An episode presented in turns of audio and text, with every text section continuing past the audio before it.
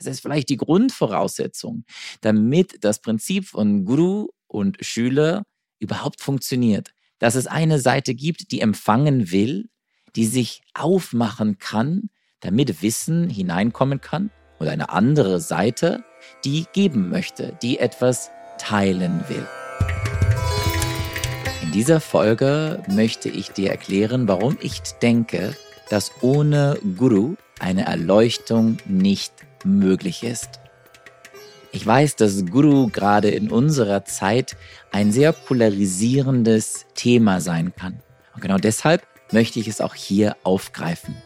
Wie schön, dass du bei dieser Folge heute wieder zuhörst und dabei bist. Das Wort Guru bedeutet schwer im Sanskrit. So ein Adjektiv, was für alle möglichen Dinge benutzt werden kann, die schwer sind. Ein schwerer Stein zum Beispiel. Es kann aber auch eine Schwere sein im Sinne einer Bedeutungsschwere, etwas, das wertvoll ist. Und genau diese Bedeutung wird vermutlich für die Idee von Guru verwendet, die dir eher bekannt ist, nämlich Guru als Lehrer oder Lehrerin. Und genau als solches wird das Wort Guru als Substantiv auch im Sanskrit genutzt. Manchmal wird es auch als Vater übersetzt. Warum? Weil unsere Eltern natürlich unsere ersten Gurus überhaupt sind. Die ersten Menschen in unserem Leben, die uns etwas beibringen, die uns Dinge aufzeigen, die uns die Welt erklären, die Welt um uns herum und die Welt in uns drin. Auch eine Klavierlehrerin könnte man als Guru bezeichnen oder den Mathematiklehrer könnte man auch als Guru bezeichnen. Jetzt gibt es noch eine zweite Wortbedeutung, die vor allem in der Yoga-Welt häufig für das Wort Guru genutzt wird. Und zwar ist das die Bedeutung, das Wort in zwei Silben zu zerlegen, in Gu und in Ru. Gu steht hier für etwas Dunkles, für etwas Schlechtes, für etwas Verdorbenes. Und Ru als Verb bedeutet etwas zu verdrängen, etwas wegzuschieben. Gu, Ru wäre dann also das, die Kraft, die Person, die Dunkles, Gu, verdrängt. Ru. Und auch wenn das keine sprachwissenschaftliche Erklärung ist, sondern eine sogenannte Volksetymologie, das heißt, Menschen haben im Laufe der Zeit sich diese Wortherkunft zusammengelegt, weil sie in den Kontext passt, in dem das Wort vor allem in der Yoga-Welt Yoga Guru genutzt wird. Was soll jetzt dieses Dunkle sein? Und was ist, wenn dieses Dunkle verschoben ist und verdrängt worden ist. Das Dunkle steht in vielen Yoga-Texten für das, was mich daran hindert, die Wahrheit zu sehen, das Licht zu sehen. Und das Lichte steht meistens für das Wahre, für das einzig Wahre, für das, was unendlich ist, für das, was kosmisch ist, was göttlich ist, was universell ist, was schon immer war und immer da sein wird. Das Dunkle für all das andere, was dies eben nicht ist. Im Deutschen benutzen wir das Wort Erleuchtung, was häufig gleichgestellt ist mit dem Zustand von Yoga, dem Zustand von Samadhi. Und im Wort Erleuchtung steckt ja das Licht schon mit drin. Aus der Wortbedeutung Guru, das, was das Dunkle verdrängt, das, was also Erleuchtung möglich macht, wenn wir es anders ausdrücken wollen, ohne Guru ist Erleuchtung nicht möglich. Es braucht eine Kraft, die das Dunkle verdrängt, damit das Lichte wieder Raum haben kann. Wer oder was ist aber Guru? Und wie finde ich so einen Guru überhaupt? Und brauche ich einen Guru, der mir sagt, was ich zu tun oder zu lassen habe? Und was können die Gefahren dieser Idee von Guru sein? Und warum ist der Begriff Guru vielleicht heutzutage auch so in Verruf geraten?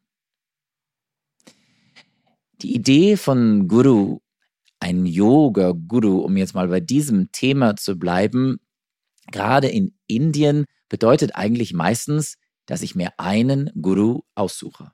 Und bei diesem Guru, dann auch mein ganzes Leben beziehungsweise die ganze Zeit meiner spirituellen Praxis, meines Yoga-Weges bleibe.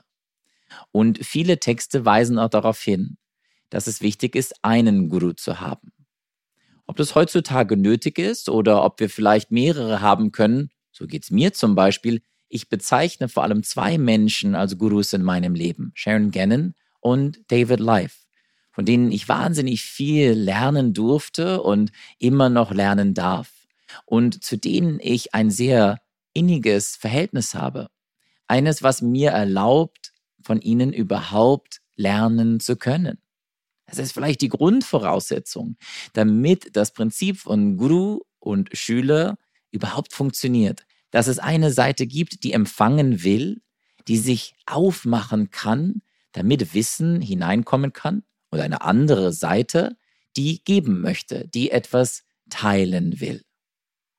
Und diese Art von Beziehung aus meiner Sicht ist wahnsinnig wertvoll. Und da stimme ich all den neuen und alten Yoga-Texten vollkommen zu, die meistens irgendwo am Anfang sagen, okay, ich schreibe dir hier jetzt mal ein paar Übungen auf, aber bitte übe diese Übung mit einer erfahrenen Person. Übe diese Dinge mit einem Guru. Mit einem Guru, den du ausgesucht hast. Und das ist vielleicht eine weitere wichtige Qualität einer funktionierenden Guru-Schüler-Beziehung, dass ich selber diesen Guru aussuche.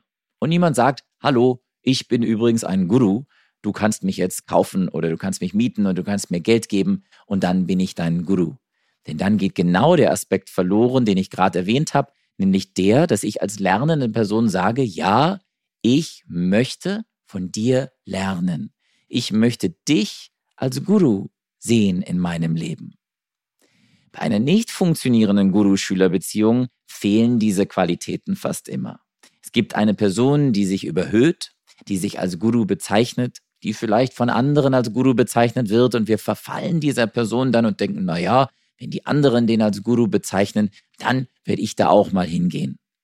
Und dann gibt es Momente, wo wir gar nicht mehr frei entscheiden können, zu sagen, ja, ich möchte lernen, ich möchte empfänglich sein für das, was du mir sagen und beibringen möchtest, sondern die andere Seite, die dann in der Rolle des Gurus ist, missbraucht diese Machtposition und missbraucht diese dann aufgebaute Hierarchie, verlängert sie zum Beispiel und verlässt sie nicht mehr, denn auch eine Guru-Schüler-Beziehung könnte temporär sein, nämlich in den Momenten, wo man auch wirklich in diesen Rollen ist, wo ich sage, ich bin jetzt in der Rolle des Lernenden und du bist in der Rolle des Gurus, aber vielleicht gibt es Momente, wo man diese verlassen möchte und eine manipulative Guru-Person würde das nicht tun, sondern sie würde diese Macht ausnutzen, um auch über den Yoga hinaus alle möglichen Dinge zu versuchen zu kontrollieren und zu manipulieren, sei es Geld, wirtschaftliche Vorzüge, die die Person sich da rausziehen will, sei es Nähe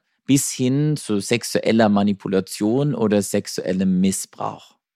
Ich verurteile all diese Fälle, die es gibt und die beschrieben sind und die du ganz einfach googeln kannst, zutiefst. Gleichzeitig glaube ich aber, dass es auch eine ganz wundervolle, liebevolle und umsorgende Guru-Schüler-Beziehung geben kann und dass diese einen großen Wert hat, dass diese wertvoll ist, dass die bedeutungsschwer ist und vielleicht sogar notwendig auf dem Weg zu Yoga. Dass wir es nicht alleine schaffen können, vielleicht auch nicht alleine schaffen müssen, all die Dinge in uns drin, die wir noch nicht klar sehen können sei es auf körperlicher Ebene, weil mir jemand sagt, Mensch, heb doch deinen Arm mal ein bisschen höher und plötzlich habe ich ein neues, tolles, erhabenes Gefühl in mir. Oder weil mir jemand eine Philosophie etwas näher erklärt und beleuchtet und ich dadurch meinen Geist erweitern und meinen Horizont erweitern kann und meine Perspektive auf mich und auf andere verändern kann. Vielleicht ist es möglich und vielleicht können wir einen Guru in uns tragen und eine Kraft von Guru, die Licht ins Dunkel bringt. Ich bin allerdings aus meiner Erfahrung der Überzeugung, dass das um einiges leichter geht, wenn wir andere im Außen haben, denen wir diese Rollen zuschreiben können. Also, um nochmal zusammenzufassen. Eine gut funktionierende Guru-Schüler-in-Beziehung funktioniert aus meiner Sicht nur, wenn ich entscheide, wer oder was mein Guru sein soll. Und wenn ich sage, ich möchte von diesem anderen lernen und wenn die andere Seite im Übrigen dem genauso zustimmt, denn nur dann funktioniert es ja. Und wenn wir beide mit dieser Balance arbeiten können. Es gibt so einen schönen Vers, Sahana, Vavatu, Sahana, Bunaktu und so weiter, der genau sich darum dreht, der sagt, lass uns beide zusammen sein. Er lass uns beide daran erinnern, dass wir uns einander nähren. Denn beide Seiten können im Übrigen immer lernen. Auch die Person, die die Rolle des Lehrenden, des Gurus einnimmt. Und lass uns vor allem beide nicht streiten. Und so kann es vielleicht passieren, dass du eine Zeit lang eine Person als Guru bezeichnest und dann nach einer gewissen Zeit zu einer anderen Person gehst. Mein Tipp aber hier, geh nicht zu früh nur weil es mal herausfordernd wird. Denn dafür wollen wir doch jemanden anderen haben, den wir als Guru bezeichnen, dass diese Person uns herausfordert. Erinnere dich mal an eine Yogastunde, wo du herausgefordert worden bist, wo vielleicht jemand gesagt hat, Mensch, probier doch mal jetzt mit den Füßen die Wand hochzulaufen und dann das erste Mal in einem Handstand standest, obwohl du jahrelang vorher davon fest überzeugt warst, dass du keinen Handstand machen konntest. Dann war dieser Moment doch wahrscheinlich wahnsinnig erhellend und perspektivändernd. Er war magisch. Wie meine Lehrerin Sharon Gannon so schön sagt, Magie ist das Verändern der Sichtweise, das Verschieben der Perspektive auf uns selbst und auf andere.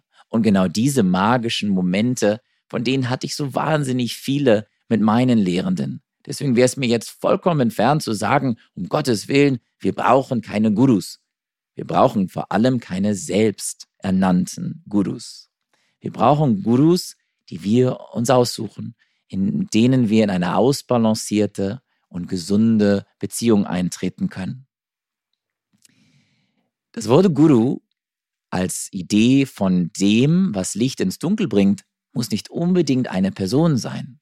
Vielleicht können wir die Idee von Guru eher als Kraft ansehen, als Energie oder als Erleuchtungsprinzip, das durch eine Person hindurchscheinen kann, das aber auch durch andere Dinge hindurchkommen kann, durch einen Ort, durch eine Situation, durch ein Erlebnis, vielleicht aber auch durch Hindernisse, Probleme und Krankheiten.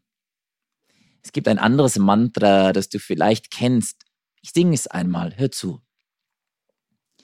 Guru Brahma Gurur Vishnur, Gurur Deva Maheshwara, Guru Sakshat Param Brahma, Tasmai Shri Gurave Namaha.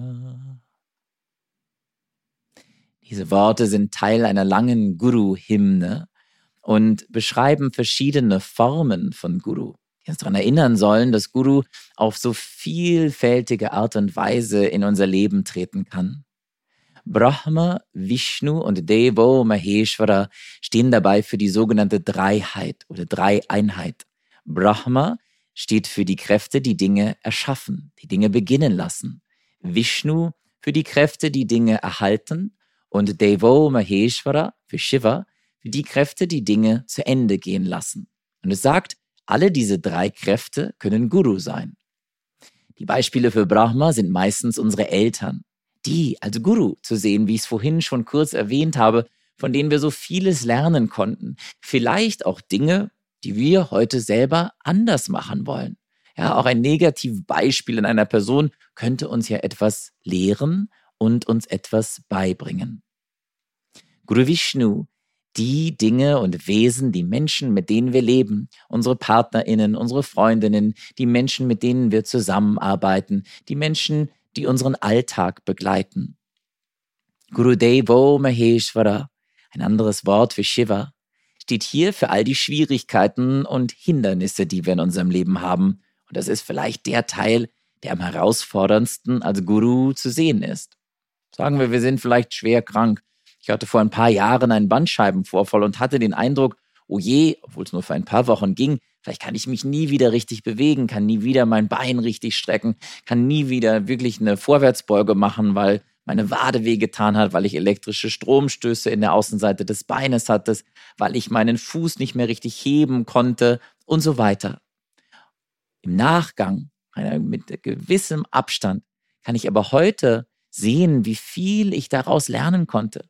Denn heute kann ich viel besser verstehen, wenn es anderen Menschen ähnlich geht, kann es viel besser nachvollziehen, wie es ihnen in dieser Situation geht und konnte so mein Repertoire als Yogalehrer um einiges erweitern. Auch wenn es mir in der Situation, wo es soweit war, vielleicht nicht so leicht gefallen ist, das zu tun. Und es gibt auch andere Dinge in unserem Leben, etwas, was nicht so läuft, wie wir erwartet haben, den Job, den wir gerade nicht bekommen haben, den wir aber haben wollten, die Partnerin, die mit der wir eigentlich zusammenbleiben wollten, die jetzt sich es anders oder der sich anders überlegt hat. Und im Nachgang vielleicht, wenn du jetzt Rückschau betreibst, gab es auch da Dinge, die du aus diesen Momenten, die schwierig, die herausfordernd waren, lernen konntest, nämlich für die Zukunft, für nächste Schritte, die du gehst. Die zweite Zeile des Mantras Guru Sakshat Parang Brahma. Sakshat bedeutet nah bei, das, was ich mit meinen Augen sehen kann. Kann ich vielleicht das nächste Mal, wenn ich in den Bus einsteige, den Busfahrer als Guru ansehen? Kann ich das nächste Mal, wenn ich den Verkäufer im Laden sehe, diesen Verkäufer als Guru ansehen? Kann ich das nächste Mal, wenn ich mir im Supermarkt was kaufe, die Person, die an der Kasse sitzt, als Guru ansehen? Als Versuch, als Übung. Und wie werden die zu Guru? Ich sage es nochmal, weil wir sie als Guru sehen. Weil ich mich entscheide, okay, ich entscheide, meine Antennen jetzt auf Empfang zu schalten und von dir lernen zu wollen. Das heißt nicht immer, dass das einfach ist. Das heißt auch nicht, dass es immer schön ist, im Sinne von einfach angenehm, wellnessmäßig, sondern sehr, sehr häufig bedeutet es, es fordert uns heraus und genau diese Herausforderung braucht es ja, damit wir uns entwickeln können. Die ganze Weltevolution basiert nur auf so einem sogenannten Evolutionsdruck, das heißt Veränderung von außen. Es war immer sehr heiß auf der Welt, es war immer sehr kalt auf der Welt, es war sehr viel Wind, es gab wenig Essen, es gab viel Essen. Und deswegen sind neue Spezies vielleicht entstanden oder haben sich im Laufe der Zeit anpassen müssen durch diesen Anpassungsdruck von außen.